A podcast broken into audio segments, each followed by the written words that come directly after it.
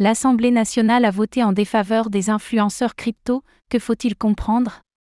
Jeudi 30 mars, l'Assemblée nationale a voté en faveur d'un projet de loi exigeant des influenceurs qu'ils ne puissent promouvoir que des sociétés agréées en tant que prestataires de services sur actifs numériques, PSAN. Seul problème, aucune entreprise n'est agréée PSAN en France.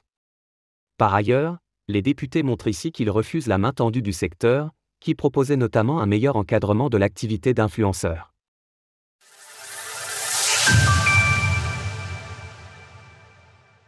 L'Assemblée nationale adopte le texte visant les influenceurs.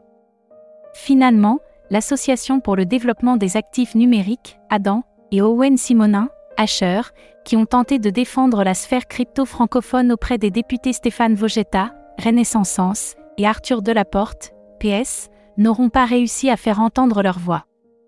Aujourd'hui, l'Assemblée nationale a voté en faveur d'un texte de loi visant à interdire aux influenceurs de faire la promotion de quelques projets relatifs aux crypto-monnaies que ce soit, à moins que l'entreprise concernée ne bénéficie de l'agrément de prestataire de services sur actifs numériques, SAN.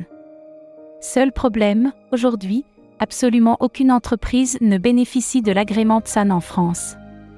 Ceci étant, plus d'une soixantaine sont enregistrées en tant que PSAN, un titre moins exigeant mais qui demeure obligatoire pour toute entité souhaitant proposer l'achat ou la vente de crypto-monnaies sur sa plateforme. À ce titre, un amendement visant à permettre aux influenceurs de mettre en avant des projets enregistrés en tant que PSAN a été déposé par le député Éric Botorel, mais cet amendement a été rejeté ce jeudi par l'Assemblée.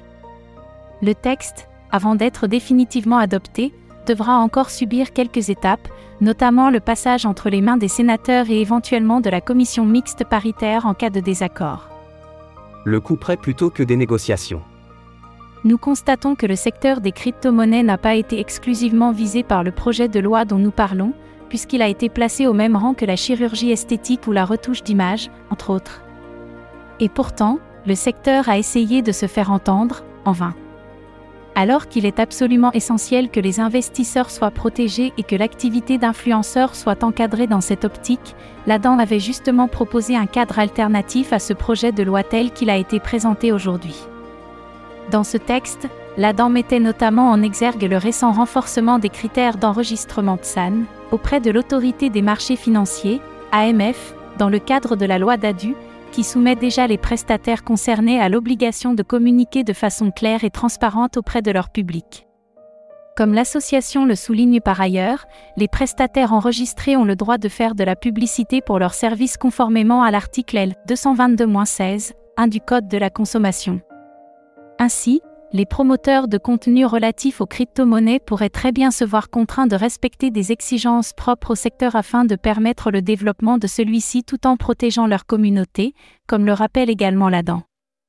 La promotion de produits et services sur actifs numériques doit ainsi pouvoir tenir un équilibre clair entre la présentation des performances et des avantages des actifs numériques ainsi que des risques liés à ce type d'investissement. Les influenceurs, principale source d'information des utilisateurs de ce marché, sont les garants de fait de cet équilibre par le biais des contenus qu'ils diffusent. Nous ne pouvons ainsi que constater le refus de main tendue de la part des députés face à un secteur qui se montrait pourtant prêt à renforcer l'encadrement juridique le concernant.